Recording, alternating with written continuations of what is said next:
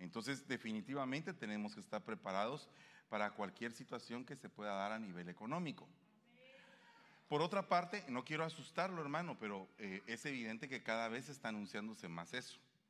Entonces, alguna información ha de tener eh, toda la gente.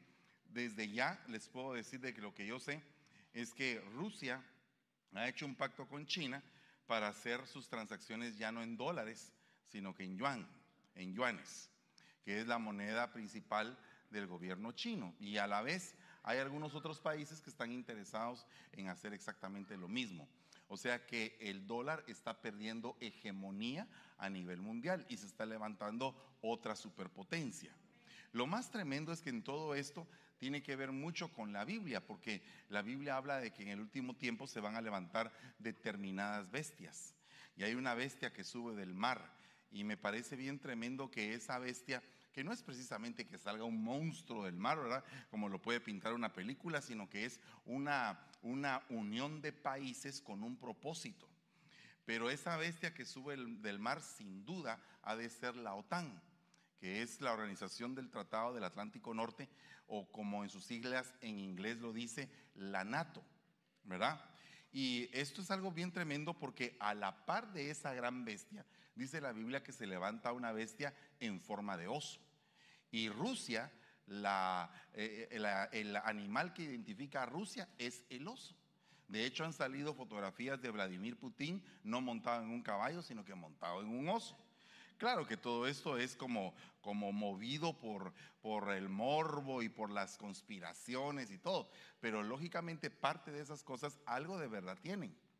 Pero la Biblia dice que básicamente Rusia es celoso. Y también habla la Biblia de que se levanta una bestia en forma de dragón.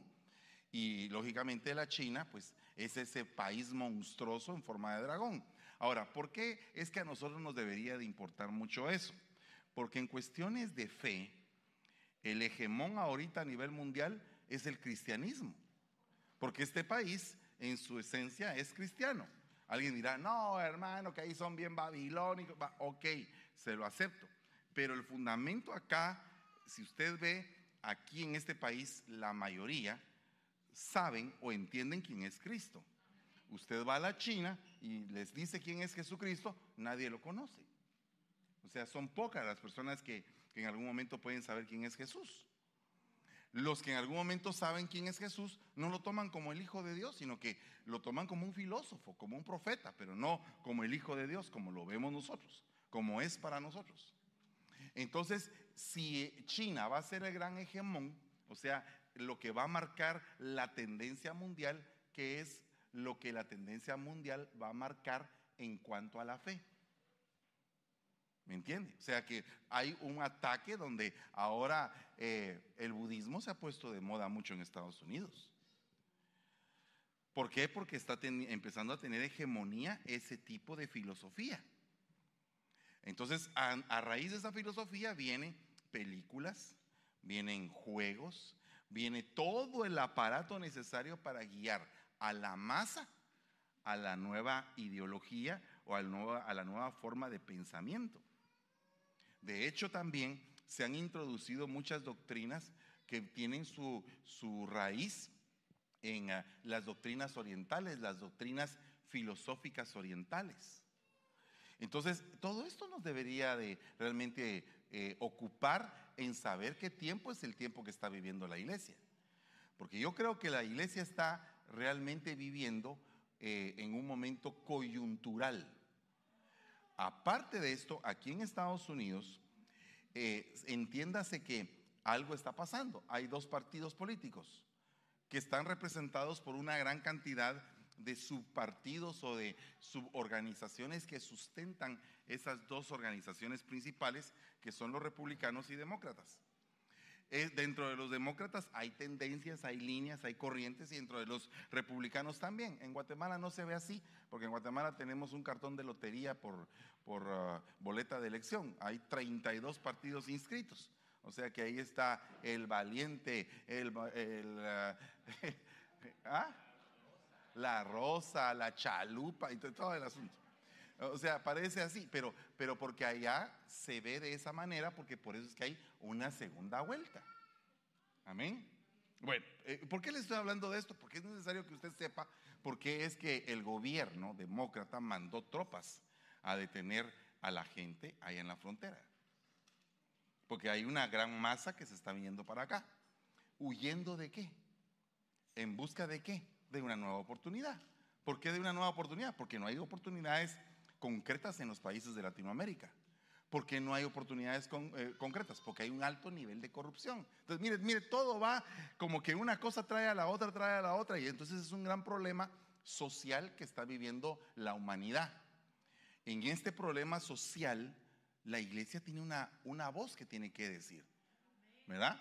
Ah, ¿Cuál es la voz? Eh, ¿Meterse a la política? No, hermano, no es que la iglesia se vaya a meter a la política como tal pero sí es necesario que los políticos oigan lo que nosotros creemos. Eso es necesario, porque somos un grupo, un conglomerado y que tenemos voz y voto. Y el problema más grave de todo esto es que muchas veces nosotros no asumimos la responsabilidad de ir a votar. Ni aquí, ni en el país, ni nos interesa. Pero decimos, no nos interesa, pero cuando vienen leyes que son en contra de nosotros, nos ponemos a llorar, pero nosotros tuvimos la oportunidad también de decir. ¿Me entiende? Muchas leyes no hubieran pasado si nosotros hubiéramos estado ahí. ¿Me entiende? Bueno, pero por el otro lado, estamos preparándonos para el arrebatamiento. Amén. Eso es definitivo. Y entonces resulta que uno de los libros que a mí más me apasiona leer es el libro de la reina Esther. ¿Por qué me gusta ese libro de la reina Esther? Porque es una pequeña doncella judía, joven, como decir cualquiera de esas jovencitas, pero que de pronto es tomada para llevar a ser, llegar a ser concubina, o sea, una esclava sexual para el rey. Eso es lo que estaban buscando. Y entonces viene esta mujer, por instrucción de su primo, le cambian el nombre para ocultar su identidad. Eh, todo esto yo ya lo expliqué un poco en la mañana en los dos cultos de Contracosta. Quisiera que usted los viera también. Pero el punto es que esta mujer tiene que quebrar su mente, porque primero que tiene que quebrar es su mente judía. Porque le dicen, ya no te vas a llamar como, como hebrea, como israelita, sino que ahora te vas a llamar como persa te vamos a poner un nombre persa. ¿Por qué te vamos a poner un nombre persa? Porque Persia tenía muchos dioses. Y todas las, todos los países que normalmente conquistaba Persia tenían muchos dioses. Entonces era un problema de creencias. El primer problema que había era ese. ¿Por qué? Porque el mismo, el mismo Amán, el enemigo de todo el pueblo judío, se levantó con el rey y le dijo, ¿sabes una cosa? Hay un pueblo que no te sirve, que tiene leyes diferentes y que sirven a un solo Dios. Que no respetan a tus dioses ni a tus leyes. Entonces, ¿cuál es el problema? Y, todos lo tomamos como mentira. No, el pueblo de Israel tenía sus leyes y tenía su Dios, pero respetaba al reino que lo había conquistado hasta en cierto punto, hasta donde no entrara en, conflicto con su fe. Ahora viene la, señorita Esther y es tomada como una esclava sexual y el hombre que la va a poseer es un hombre gentil. Cosa abominable para los judíos, que un gentil se metiera sexualmente con un, con, con un judío o viceversa.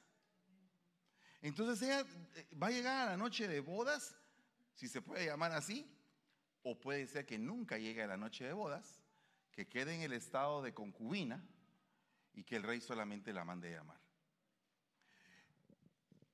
Dice, dice la Biblia en el libro del Cantar de los Cantares, ¿quién es esta que se asoma como el alba, primera dimensión? Hermosa como la luna llena, segunda dimensión. Refulgente como el sol, tercera dimensión imponente como ejércitos abanderados.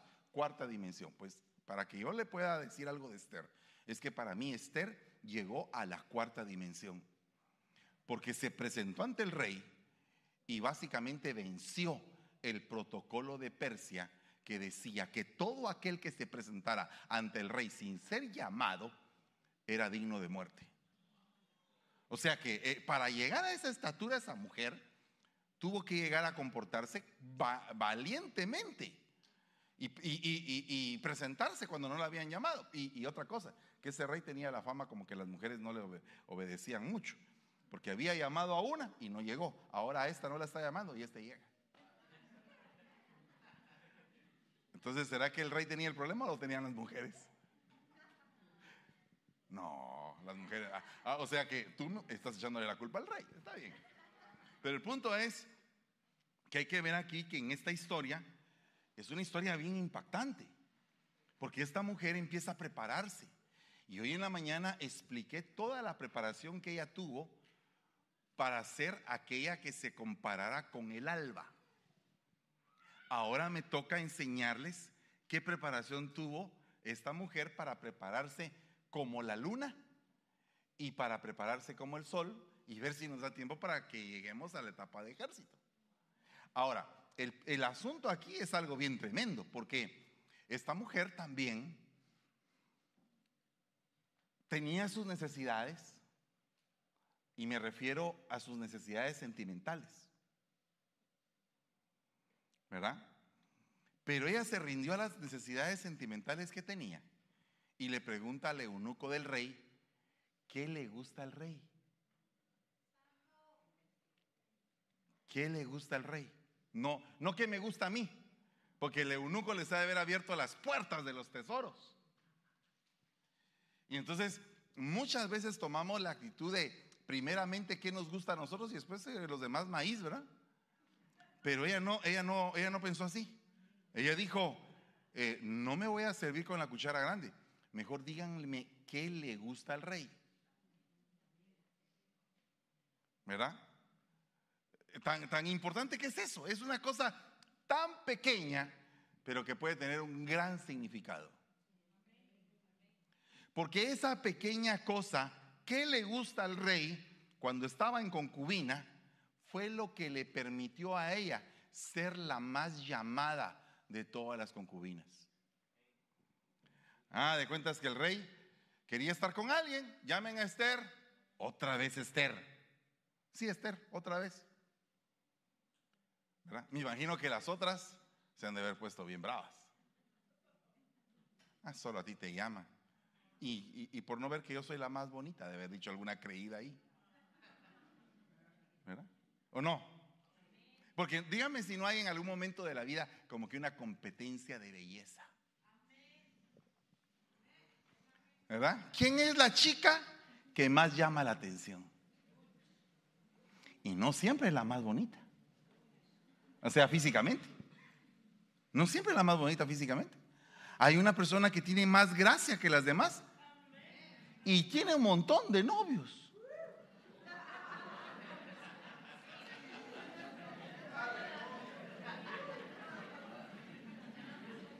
Mire que no he empezado a predicar. Y entonces, hay un punto aquí bien tremendo, hermano. Porque aunque esta niña no es tal vez la más bonita, es la más agraciada. Porque tiene un corazón de servicio, tiene un corazón de entrega, tiene un corazón complaciente. ¿Verdad? Gloria a Dios por eso. Hermanas, ya les estoy dando algunos tips. Y alguna de ellas ha de preguntar, ¿y qué pasa si a la concubina no le gusta el rey? Pues te fregaste porque es el rey. ¿O no? Pero ahora cambiemos el panorama. Es la iglesia y es Jesús el rey. Entonces la iglesia que es concubina solamente entra y sale, pero hay una iglesia que alcanza gracia y que el rey la está llamando continuamente. Ven a adorarme, ven a adorarme. Y entonces la iglesia le pregunta, ¿qué quieres? ¿Qué quieres?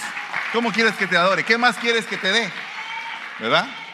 Y entonces viene esta historia tan hermosa y resulta que el rey la elige a ella más que a las demás mujeres. Entonces aquella mujer que era como el alba, ahora pasa a ser como la luna.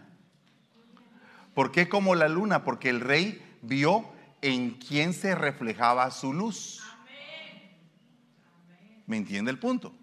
O sea, eh, que la mujer refleje la luz del varón. Y cada vez está bajándose más el... Eh, eh, ya estamos como la ya estamos como la credibilidad del presidente en el cuarto año, hermanos. Pero el punto es que viene, viene y ella refleja la luz de su rey. Entonces el rey la encuentra semejante y dice, hermosa como la luna. Ok, perfecto. Entonces a raíz de esto, como dice la Biblia que el Señor nos da luz cuando entra a nosotros, entonces en nosotros hay un amanecer, un despertar del alba. Hay un montón de cosas que pasan al amanecer que las expliqué hoy en la mañana. Pero ahora veamos este versículo. Sobre ti amanecerá el Señor y sobre ti aparecerá su gloria. Acudirán las naciones a tu luz y los reyes al resplandor de tu amanecer. Ala, hermano, mire, qué tremendo es. Es algo maravilloso. Pero ¿por qué es maravilloso? Mire, si lo vemos desde el punto de vista propiamente de intimidad sexual, porque lo sexual tiene que ver mucho con lo espiritual, porque el mayor grado de relación entre dos personas es la intimidad sexual. Por eso es que la intimidad sexual se puede vulnerar, se puede atrofiar y el pecado sexual contamina el espíritu. Eso lo dice la Biblia. Ok, entonces ahora resulta que dice que sobre ti, sobre ti, sobre ti amanecerá el Señor. ¿Qué significa eso? Lo voy a decir de otra manera, perdóneme. Estuvieron juntos en intimidad toda la noche y Él amaneció sobre ella, cubriéndola.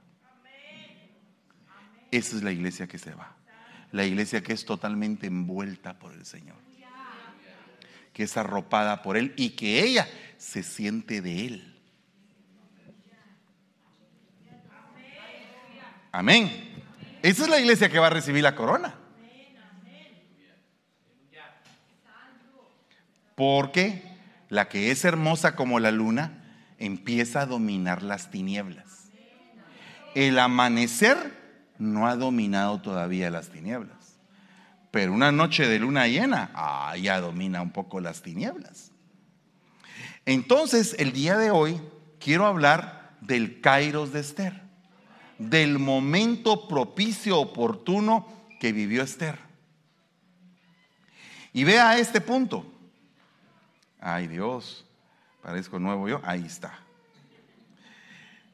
Resulta que cuando Esther, hija de Abijail, tío de Mardoqueo, que la había tomado como hija, le tocó venir al rey, ella no pidió ninguna cosa, sino lo que le aconsejó Hegai, eunuco del rey, encargado de las mujeres. Y Esther hallaba favor ante los ojos de cuantos la veían se ha de haber pasado el príncipe. Eh, ¿Quién es esa joven? Es Esther de Susa. Oh. ¿Y, esa joven quién es? Eh, esa es la candidata número uno. ¿Ha visto usted los, los uh, previews del concurso de Miss Universo? Parece que este año la que va a ganar es tal persona, porque ah, se la sabe todas. ¿Verdad? Es como un concurso, pero solamente que en este caso es para casarse con el rey de reyes y señores señores. O sea que no es cualquier cosa. La iglesia que se va es la iglesia que se deja aconsejar. Es la gente que busca consejo. ¿Qué, me aconseja usted que yo haga? Pues hacer tal cosa. Ay, pero es que eso no me gusta mucho. Hacelo y te va a ir bien. ¿Verdad? Es un consejo. Vaya, vea esto. Hermosa como la luna llena. Entonces, ¿qué es en la Biblia lo hermoso. ¿Cómo es esa chica hermosa? ¿Qué tiene de hermoso para ser como la luna llena? ¿Qué fue lo que el rey vio en ella y dijo, esta sí es la más hermosa de todas las mujeres? Va, mire pues, fíjese, cuán hermosos son tus pies. Entonces, ¿qué sería lo hermoso de esa mujer, sus pies. Pero ¿qué significa? ¿Que tenemos que tomarle fotografías a todos los pies? No. No, no, no. Significa, significa que es tu caminar, es tu testimonio. Es tu testimonio lo que cuenta aquí. Por más, más que predicar el Evangelio, porque primero menciona los pies y después menciona la predicación. Entonces el problema es que tú puedes predicar, pero tus pies no muestran lo que estás predicando. Entonces el problema es que ahí nos compromete a todos. Porque entonces tenemos que hablar de acuerdo a lo que hacemos. Y ahí es donde nos encontramos faltos. Ahí es donde tenemos que pedir perdón, ahí es donde tenemos que mejorar. Tenemos que, ahí sí que ir de gloria en gloria, de poder en poder, como lo dice aquella canción, de gloria en gloria. Como me gusta esa canción, hermano. ¿Verdad? Eh, ¿Les gusta a ustedes esa canción? Ah, esa, canción me gusta muchísimo. Porque, porque yo veo que es como un avance y a mí me gusta avanzar. ¿A usted le gusta avanzar? Va, entonces, por favor, eh, decía decía mi abuelita cuando uno se quedaba así como que muy quieto en la vida, decía, mira mi hijo, si seguís con esa tu actitud, no vas a pasar de sope a gavilán. Entonces, entonces, ¿qué significa eso? Echa punta pues, empieza a caminar, tener proyectos, hacer algo, crecer, seguir pensando. Ah, pero es que me está yendo mal. No eres el único que le va mal. A todos nos ha ido mal. Pero no tenemos por qué parar, seguir adelante. Aunque sea pasito a pasito. Sale un viejito ahí con unas mugletas así. Y entonces, y de pronto se topa en un parque y vio que en el parque estaban ahí tocando unos músicos y todo. Y de repente empezó el viejito así con las. Y de repente, suelta las cosas. Empieza el viejito usted. Y yo, Qué viejito, más tipazo ese, ¿verdad? Tiene energía, tiene, tiene candela. ¿Verdad? Entonces, a veces nosotros estamos demasiado conformistas en la vida. Ay, a ver qué pasa mañana. Ay, no, ¿qué va a pasar? Dígame qué va a pasar. No, es que yo no sé, tal vez, a lo mejor, quién sabe. No sé. Dice que el perezoso se levanta y anda buscando una excusa para, para no hacer nada.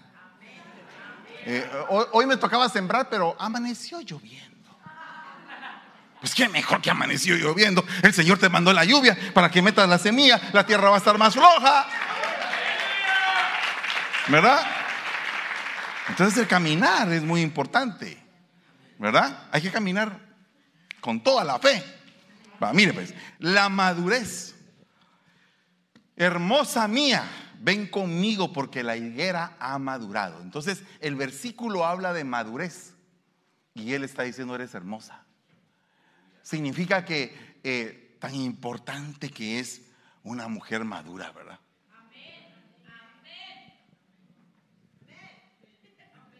Solo tres maduras hay aquí. Creo que dos nada más.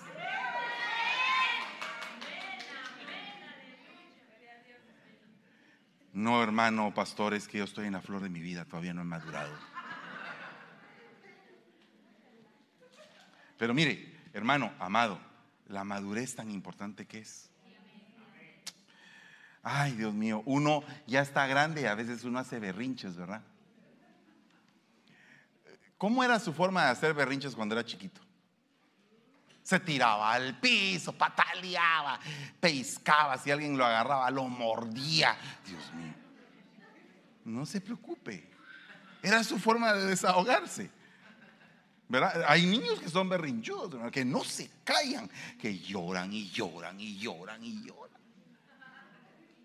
Y el papá, ya hasta el papá siente vergüenza de los gritos que pega el niño porque piensa el papá, este van, a decir que yo lo estoy matando, pero eh, es expresivo para gritar. Por lo menos sabemos que va a tener pulmones más adelante. Pero el problema de la madurez es que si no se alcanza no nos vamos. Porque el Señor no se va a casar con una niña.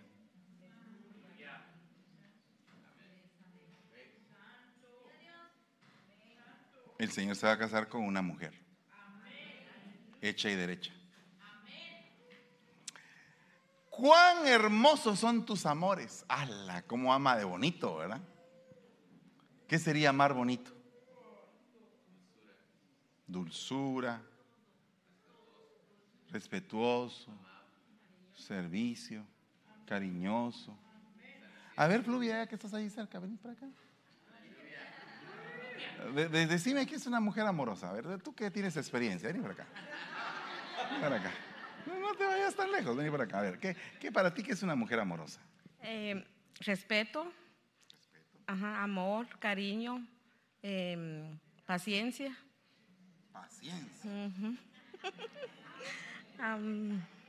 detalles.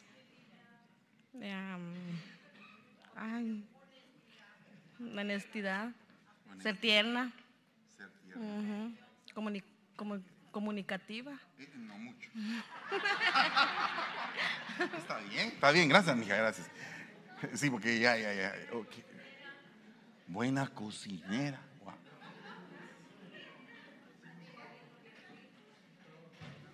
¿Alguien más quiere colaborar? Bueno, eso es lo que una mujer quiere dar. ¿Qué es lo que un hombre espera de una mujer? A ver, Erson Matute, vení para acá. A la reja.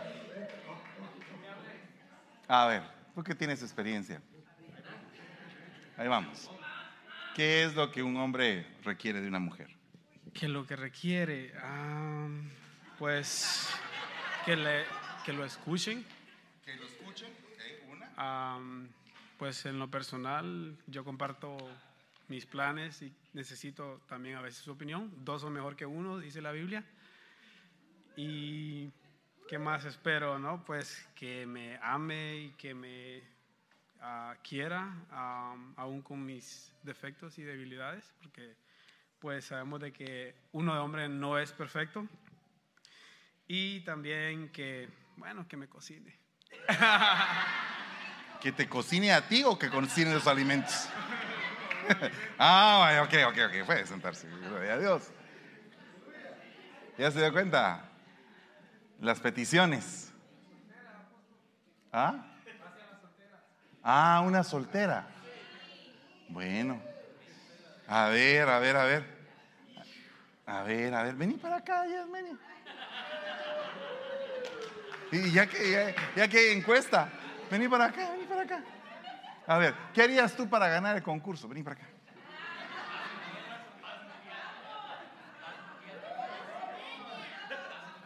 A ver, a ver. Yo sé que sos tímida, mi muchachita linda, tan, tan bella que eres. A ver, se va a rayar el Elvis. ¿cuál es la pregunta?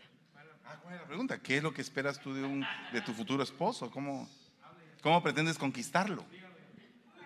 ¿Cómo lo vas a conquistar? Porque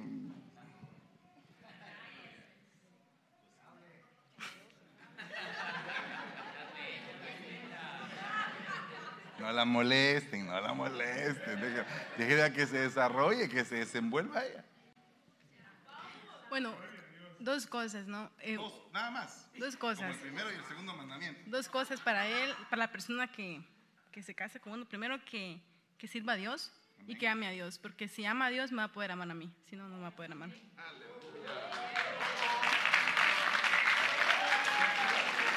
Eso se llama conciso, preciso y macizo.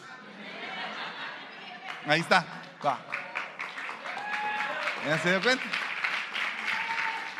Pero, hermanos amados, es necesario que la mujer sea hermosa. Que la iglesia sea hermosa. Miren, cuán hermosa eres, amada mía, hermosa mía. Tus ojos son como palomas. la qué visión tienes!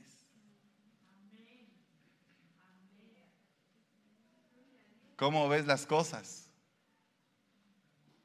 Si tu ojo es malo, ¿qué será el ojo malo? Todo tu cuerpo estará lleno de oscuridad. Y si tu ojo es bueno, tu cuerpo estará. Va. ¿De qué están tus ojos? había, había un grupo allá, allá en Guatemala que tocaban violín. Pero, eh, pero lamentablemente los eh, muchachos que, que, que, mm, tocaban eran ah, no videntes, pero de eso se ganaban la vida.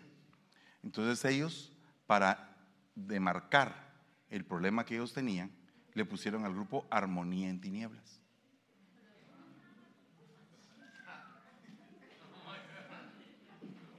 Tremendo, ¿ah?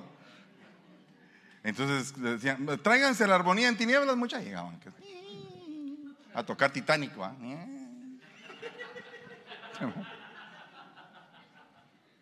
Delicado, delicado, muy delicado eso.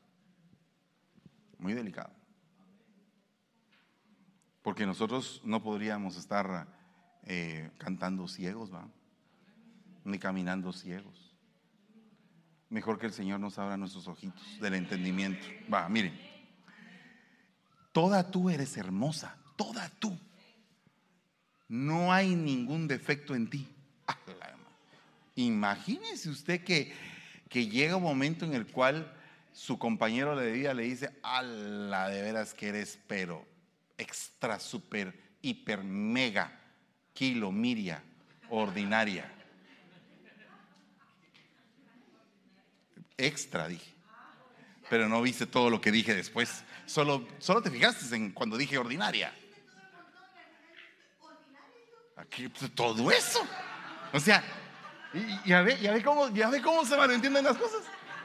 Yo nunca dije, yo nunca dije ordinaria, yo dije extra, mega, kilo, miria, ordinaria.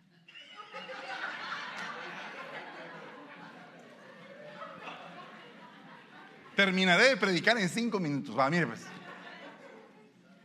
Lo que estoy diciendo es que eres ultra fuera de lo común. Única. ¿Verdad? Única. Entonces, ese punto, que es como que una mujer en toda su gloria, es como que una mujer en todo su esplendor, en toda su realeza. Ese es el nivel que la iglesia tiene que alcanzar. ¿Me entiende? O sea, Dios quiere amarte. Déjate amar por Dios. Pero también ama a Dios. Es importante eso. Ok, hermosa como la luna. Entonces, resulta que esta mujer la estaban preparando. ¿Para qué la estaban preparando? Para interceder, para un momento kairos de intercesión. Porque realmente, ¿qué armas tenía ella? ¿Mm? ¿Qué armas tenía ella? No, esa no era, no era exactamente un arma. ¿Cuál era el arma ante el rey? Si el rey ni sabía que era judía. Ah, la gracia. Esta, mujer es lo que quiera, pues. qué quiere, pues? Vaya ya me conquistó, no le doy todo porque no quiero, pues, pero, pero la mitad tiene. La mitad. ¿Por qué había llegado a la mitad? Porque había alcanzado gracia. Y si el Señor te dice, quiero bendecirte como tú nunca te has imaginado. Van a pasar cosas en tu vida que en este tiempo van a pasar cosas en tu vida que tú ni te imaginabas.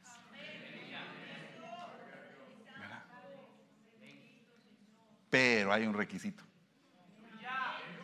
Tienes que estar llena de gracia. O dígame si usted no tiene su hijo que es mero lleno de gracia. El cachetón ahí. Papi, mira, fíjate que se me antojó, no sé qué. ¿Qué, te pasó, mi amor? Es que, es que me gusta ese camioncito que está ahí. ¿No ha visto usted esa caricatura? Oh, amadísimo padre. Ah, eso lo derrite a uno de una vez. ¿Qué querés, pues, patojo? ¿Qué querés? Porque alcanzaste gracia. Entonces, ocúpate de alcanzar gracia porque Dios no te va a negar nada Si alcanzaste la gracia.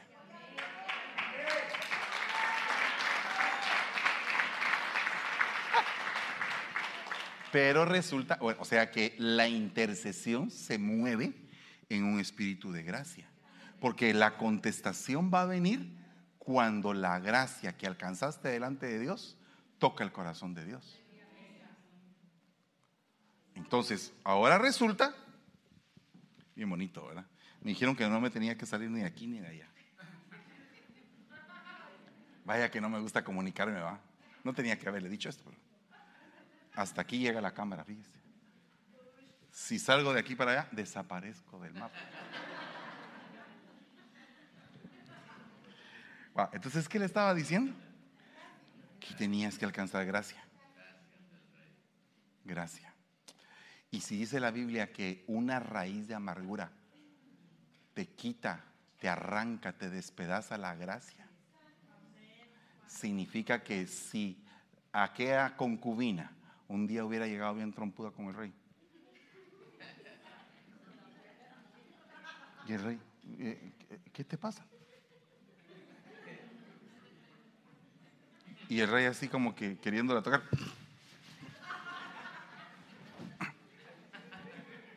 La matan. ¿O no? La matan. Porque la amargura rompe con la gracia.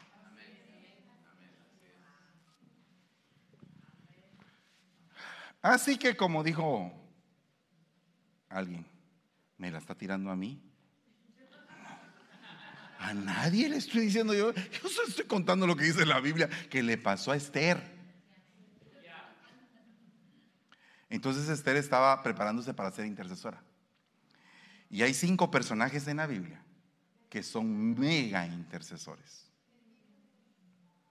Estos son los super intercesores.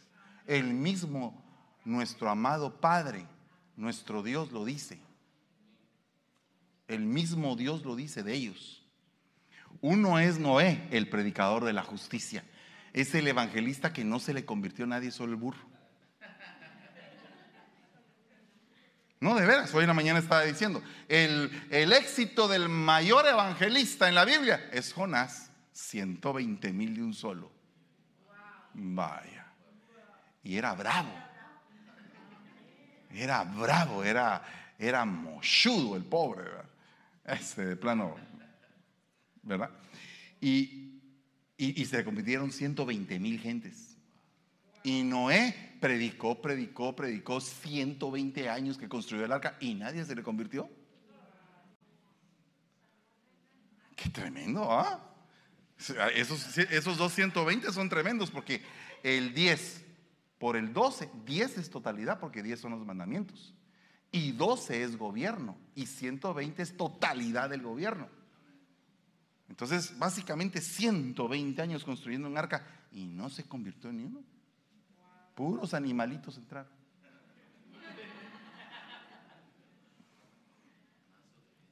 Más obedientes. Y por el otro lado, un tipo que sale de la boca de un pez con cara de zombie y todo el mundo le cree. Ah, no, porque no vaya a creer. Es que sabe qué es lo que pasa, que la escuela de niños a veces ha hecho algún pequeño eh, problema con la historia. Cuentan la historia de Jonás como que fuera la historia de Pinocho que se lo comió la ballena y que Pinocho estaba ahí gozándose en el vientre de la ballena. No, hombre, aquel se lo comió un monstruo y se murió adentro del pez. Y su alma clamó desde el Seol y el Señor lo resucitó. Eso no me lo sabía yo. Y, pero, hermano, ¿quién pasa tres días debajo del agua sin morirse? Ni que fuera Cuamán. ¿Verdad? Entonces ese se murió. Y de repente sale ahí en la playa y el pez hace y sale aquel lleno de algas y con un olor a pez. Color amarillo, verde, saber de qué morado haber salido Jonás. Y empieza a decir, de aquí a 40 días Nínive va a ser destruida. Ay, Dios mío, y aquellas lavanderas que estaban ahí salieron corriendo la llorona o qué sé yo, no sé, ¿qué, pasó?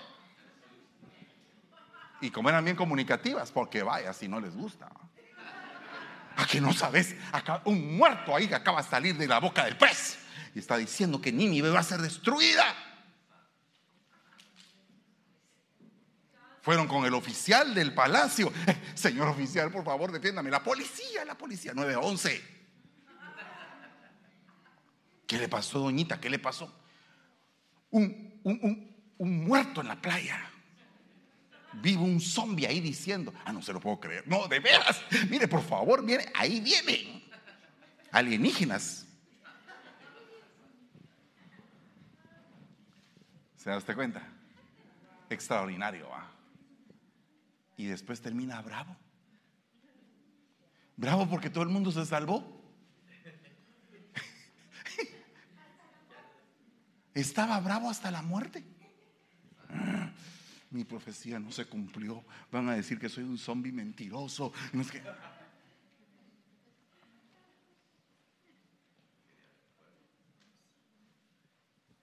Entonces la gente condena antes de predicar. No condene antes de predicar. Si usted no le ha predicado a la persona y no tiene certeza, no está diciendo, se va al infierno. hacen un chiste de, un chiste de mal gusto de, Celia Cruz, porque Celia Cruz decía azúcar, entonces ahora dicen que dice azufre, no. Pero nosotros, pero nosotros no sabemos si la, si la señora está abajo o arriba, no sabemos en dónde está. Entonces, ¿por qué estamos juzgando? ¿O, no? ¿Y qué, ¿Y qué pasa si Dios en su infinita misericordia le concede arrepentirse el último día de sus vidas? ¿Usted cree que Dios no la salva? ¿No salvó al ladrón en la cruz? Pues?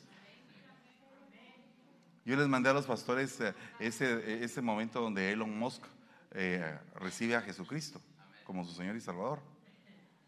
Entonces, todo el mundo, no, que es eh, el anticristo, que es la bestia, que el microchip, que nos va a inyectar a todos, que, ok, todos lo están condenando. Y hubo unos que se acercaron a él y hablaron, y dice él, bueno, yo creo en las enseñanzas del Señor Jesús es alguien muy importante, pero, pero sabes una cosa, puedes aceptarlo y el hombre dice que sí lo acepta. ¿Y quién es usted y quién soy yo para decir que se va a ir al infierno? Perdóneme, ¿qué derecho tenemos nosotros de estar condenando a la gente? No, no conocemos el corazón del hombre, solo Dios lo puede pesar. ¿Puede usted decir amén a eso? Solo Dios conoce tu corazón. Solo Dios sabe lo que ha pasado a tu corazón, los dolores que tu corazón ha tenido. Yo como pastor, humanamente hablando, yo no conozco los dolores de tu corazón. Tú me cuentas veces, ay hermano, fíjese que tengo este dolor. Y yo por más que quisiera sentir tu dolor, me cuesta, porque no lo estoy sintiendo yo. No, se lo digo con toda, con toda sinceridad. Por mucho que, dígame, si yo le digo, fíjese que me duele la uña. Ah, vaya, me dice usted, pobrecito, quiere que le traiga una curita tráigamela pues, cuco, cuco dedo. Entonces usted venda el dedo. Pero usted no está sintiendo mi dolor. El que lo estoy sintiendo yo soy yo. A mí me duele mi uña. Amén.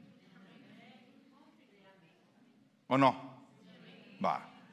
Pues lo mismo me pasa lamentablemente a mí. Quisiera yo sentir a veces su dolor. Y decir, Señor, ¿cómo, ¿cuánto le duele a esta persona lo que le está pasando? ¿Mm? Por cierto, aprovechando, a la hermana Imita le partió su hijo, partió su hijo con el Señor de la hermana Imita. Amén a esa señora. Es una persona extraordinaria. Nunca ha causado ni un problema en esta iglesia. Solo bendiciones ha tenido, pero, está pasando por una crisis. Entonces tenemos que ayudarla. Eso es lo que somos los hermanos. Entonces, eso es un intercesor, el que siente el dolor de los demás. Pero ¿cómo lo puede sentir? ¿Cómo se siente? Porque Esther ya estaba en el palacio. ¿Qué hubiera hecho otra persona? Si ya tiene el lujo, ya tiene todo, ¿para qué se va a meter en líos? Va, mire, ¿qué es lo que pasa ahora cuando dos están peleando en la calle? Y pasa uno, lo primero que hace es...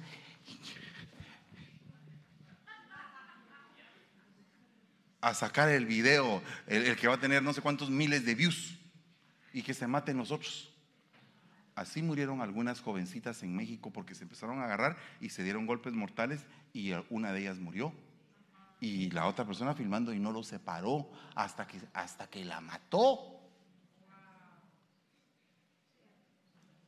Mire, mire hasta dónde está el ser humano. Porque el, ser humano no se compadece del dolor. En nuestro tiempo, cuando eh, venite, pues, aquí se van a pelear dos: el pulique y el arroz, lo que sobra para vos. Ah, ok, aquí estamos.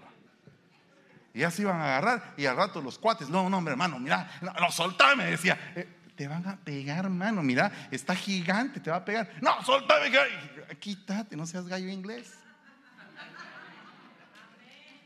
Así éramos en nuestro tiempo. Entonces el intercesor siente el dolor.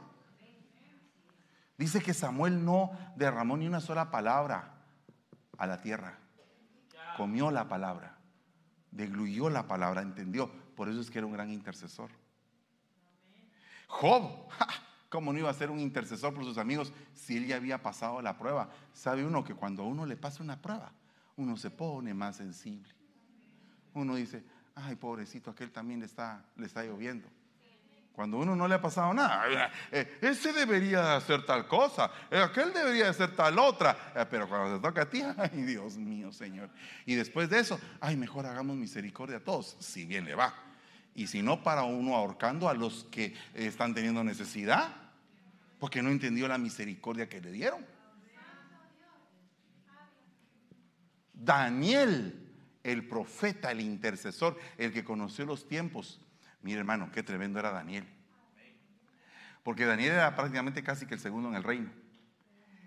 Y vio que su rey, en este caso Nabu, se volvió bestia. Pregunto, ¿cómo fue que Nabu no perdió el reino esos siete ciclos que pasó? Si hubieran sido siete años, ¿cómo no perdió un reino en siete años o en siete, siete meses, pues, porque no creo que hayan sido siete días. Pero en esos siete ciclos de rocío sobre su cabeza, ¿cuánto tiempo pasó? ¿Quién cree usted que manejó el reino en ese tiempo? Yo tengo una pensada, no lo dice la Biblia, pero ¿cómo se pudo sostener el reino? Porque ahí estaba Daniel.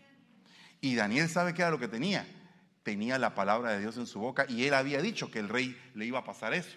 Entonces cuando le pasó, todos fueron con Daniel. Mira, eh, se cumplió lo que dijiste. Sí, tenemos que esperar a que se le quite lo bestia. Y cuando se le quite lo bestia, entonces va a volver y va a gobernar bien.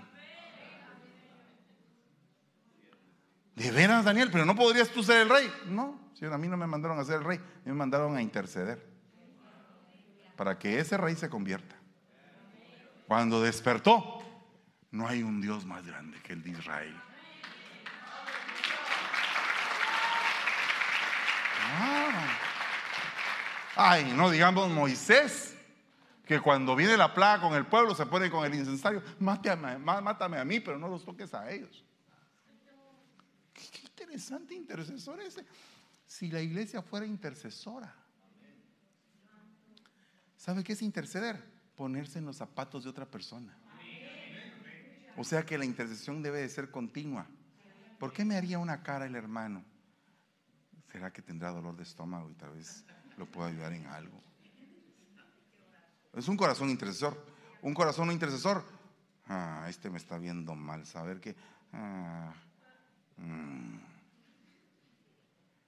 Y aquel.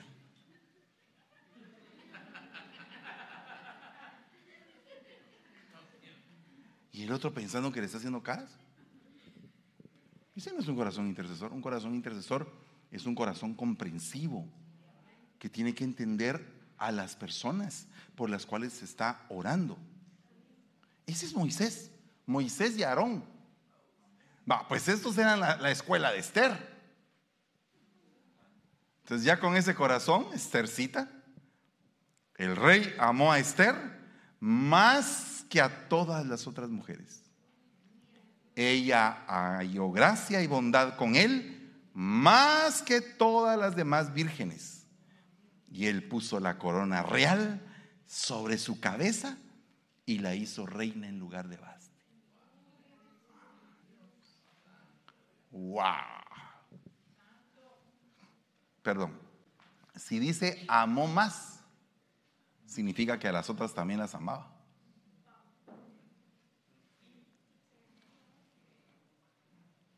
Qué complicado eso. Porque si dice amó más, significa que había amor para los demás. Por ejemplo, en una iglesia, hoy el pastor ama más a este hermano que a los demás. No, o sí. ¿Qué dice usted? ¿Qué le contaron? ¿Qué le han dicho? Que no, que no, que no soy el preferido, pastor. En esta iglesia soy excluido, no, nadie me pone atención.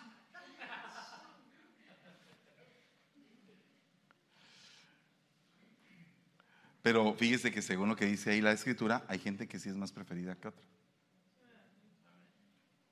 Pero es que eso es injusto. Cállese que usted tiene su hijo preferido.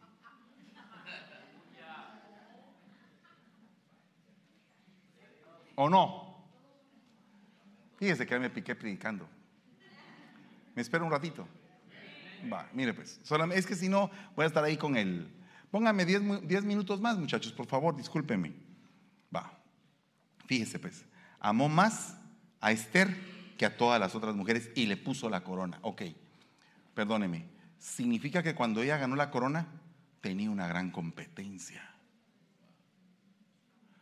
todavía ganando ella la corona, habían otras que las amaba, pero ella se ganó la corona. Entonces, pues que dice la Biblia, mira que nadie te quite tu corona. No porque seas coronada, ya te ganaste todo. Ese es el principio, ¿no? Porque Basti estaba coronada o no estaba coronada. Y sin embargo perdió la corona. ¿Por qué perdió la corona? Porque cuando la llamó el rey, ella no llegó. En cambio, esta no la estaban llamando y llegó. Todavía no había pasado eso en ese momento. Todavía no había pasado eso. Pero esta mujer viene y se volvió experta intercesora. ¿Por qué les digo yo que esos hermanos que están ahí puestos en la, en la lista que les acabo de mencionar son los grandes intercesores? Porque se dice de ellos Jeremías 15:1. Aunque Moisés y Samuel se presentaran ante mí, mi corazón no estaría con este pueblo. o sea, aunque Moisés y Samuel, ah, imagínense que eh, Moisés ahí presentándose, Señor, por favor, no, ni aunque tú estés aquí, hijo mío, yo no perdono a estos. O sea, se imagínese usted el peso que tenía. ¿Qué tipo de persona eran Moisés y Samuel que podían detener juicios de Dios? ¿Qué, tipo de relación tenían ellos con Dios? Que le decían, detén por favor esto, Señor. Y se detenía. Yo he conocido hermanos que han detenido huracanes. Por ejemplo, por mucho tiempo en, Puerto Rico, eh, el hermano G. Ávila detenía muchos juicios a Puerto Rico. Se murió y ah, vino debacles. Y eso fue profetizado. Ah, será pura coincidencia. No, hermanos, pero si se ven las diferencias. No es que huracanes siempre han habido, sí, pero que te pasen en enfrente de tu casa, no va. Sí, porque es que a veces la gente piensa que, que, las cosas son por casualidad y no hay nada que sea por casualidad. Todo está plenamente controlado por Dios. Aunque Noé, Daniel y Job estuvieran en medio de él, Vivo yo, declara el Señor, que ni a su hijo ni a su hija podrían librar. Ellos, por su justicia, solo se librarían ellos, a sí mismos. O sea que llega a tal punto el grado de que puedas interceder, que el Señor te cubre a ti, aunque tal vez el juicio llegue a los demás.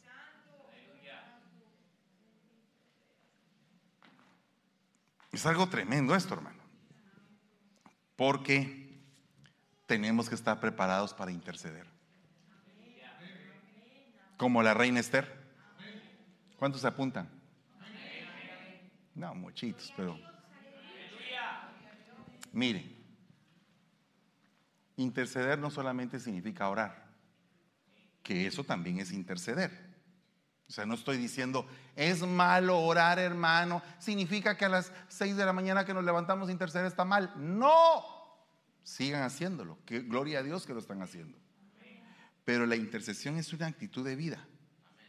No es solamente la actitud de orar, que es buena, sino que interceder significa tan sencillo como que Luis perdió el trabajo, pero conozco que Abner tiene un trabajo para él y yo le digo a Abner, fíjate que Luis no tiene trabajo. ¿Será que le puedes tú conectar en tu trabajo? Es un buen hermano. Ah, sí, claro que sí, hermano. Entonces, vos andás con aquel y te presentás y vas a trabajar con él. Eso se llama interceder. Estás intercediendo. Puede ser al revés también, para que no piensen mal que, ay, me está profetizando. No, no estoy profetizando nada. ¿Verdad? Solamente estoy diciendo. Ok, ¿cuántos quieren interceder? ¿Cuántos podrían interceder por un hermano que saben que está pasando penas? Hmm. Ok, entonces vamos a levantarnos en el nombre de Jesús. Vamos a, repartir los, alimentos. Y en el segundo servicio le voy a explicar lo que es ser refulgente como el sol.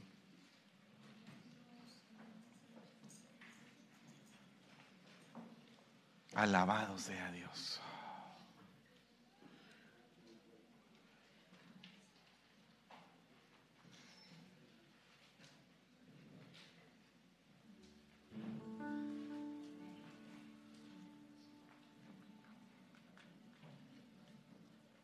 Gracias, mija. Dios te bendiga. Eh, pero también el de mi esposa, por favor. Gracias. Eh, ¿Ya tienen todos Santa Cena? Ya, va. ¿No tienen Santa Cena allá, mijita? Mis hijos allá, allí, por favor, hay tres. Levanten la manita los que no tienen Santa Cena, por favor. Aquí están todos los que no tienen. Ahorita van a pasar.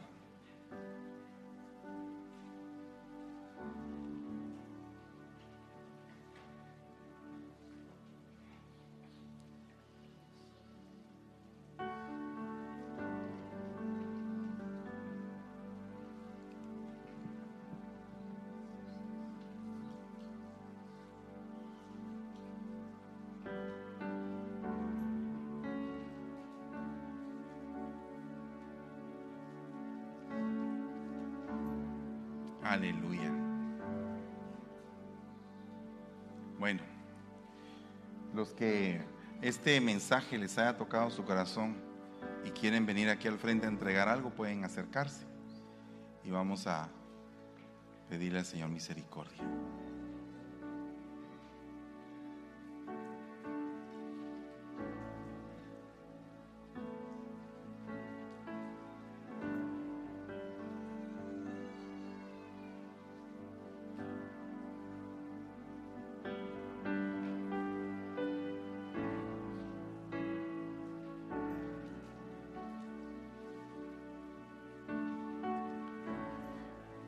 Santa Cena.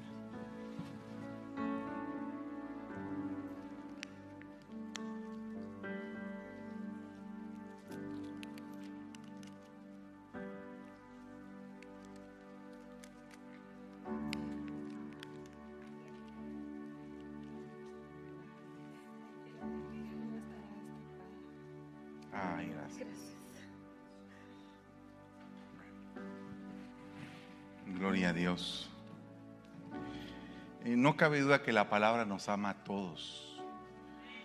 Nos habla, nos, nos conforta, nos redarguye de pecado. Y eh, no, no queremos el día de hoy dejar pasar este momento para pedirle perdón al Señor. Todos aquí. Probablemente a, a ustedes el mensaje les sirvió de instrucción, a otros les sirvió de corrección, a otros de guianza. Pero yo creo que en todo esto el Señor se glorifica. Voy a bendecir los elementos, vamos a ministrarlos y después mi esposa va a orar por todos. Padre, en el nombre de Jesús te damos gracias por este pan y por este vino. Te rogamos, Señor, que nos perdones por todo el mal que hemos hecho, Señor. Por favor, límpianos de todo mal, sánanos, Señor, y permite que seas tú el que siempre sea el portador de buenas nuevas para nuestra vida. Que siempre a través de tus mensajeros nos traigas las noticias del reino, Padre. Te rogamos por el mundo que está pasando por tantos problemas. Permite que nosotros estemos preparados para el día y la hora, Señor, en el nombre de Jesús. Porque el mismo Señor, la noche en que iba a ser entregado, tomó el pan y dando gracias lo partió y lo dio a cada uno de sus discípulos diciendo, tomad y comed todos de este pan, pues esto es mi cuerpo que será entregado por ustedes para el perdón de los pecados. Comamos del pan, por favor.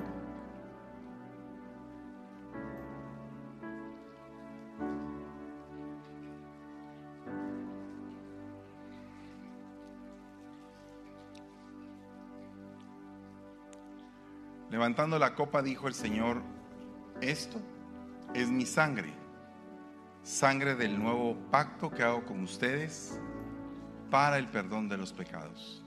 Hagan esto en memoria mía, dice el Señor. En tu nombre nos tomamos este vino, Señor. Por favor.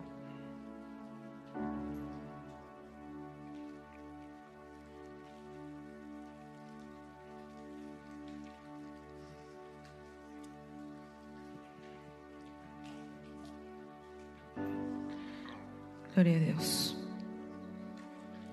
Como bien dijo la palabra, usted cierre sus ojos. Como bien dijo la palabra, nosotros debemos de ser intercesores.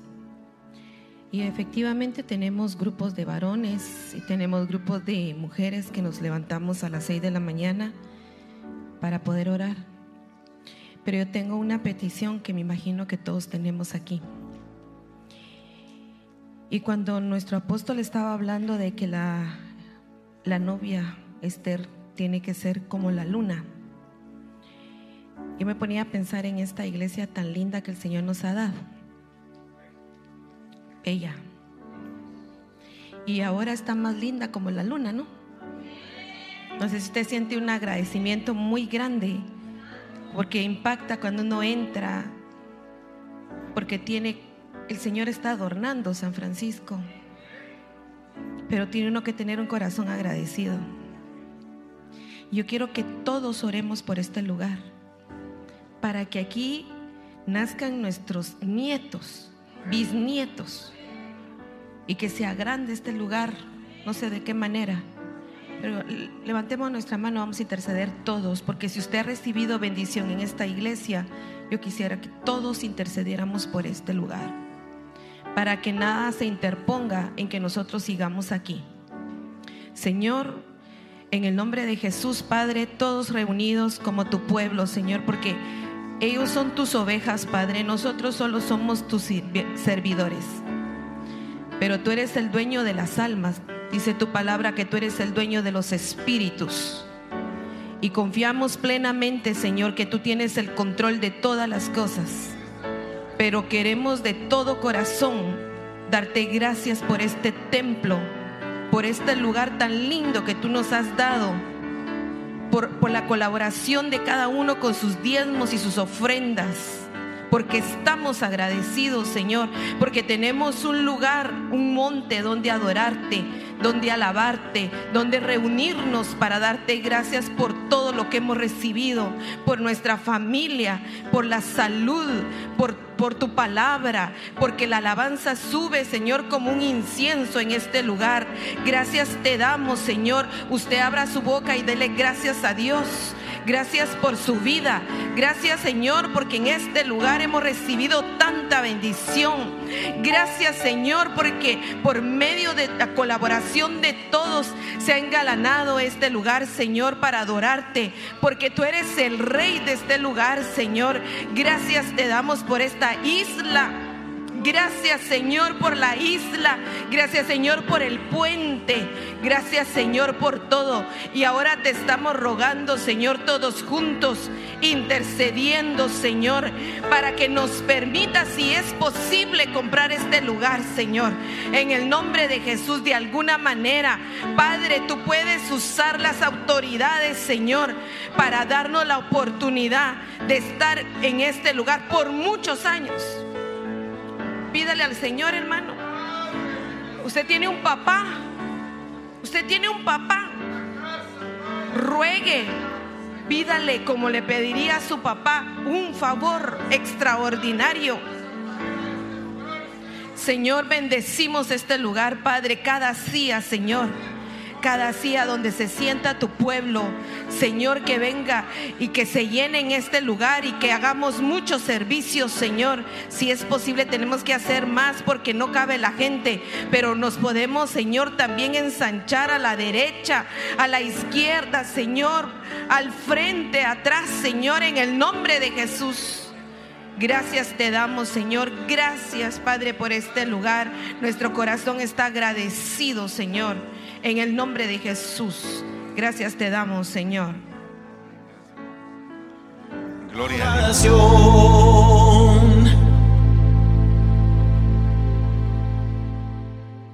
Yo quiero habitar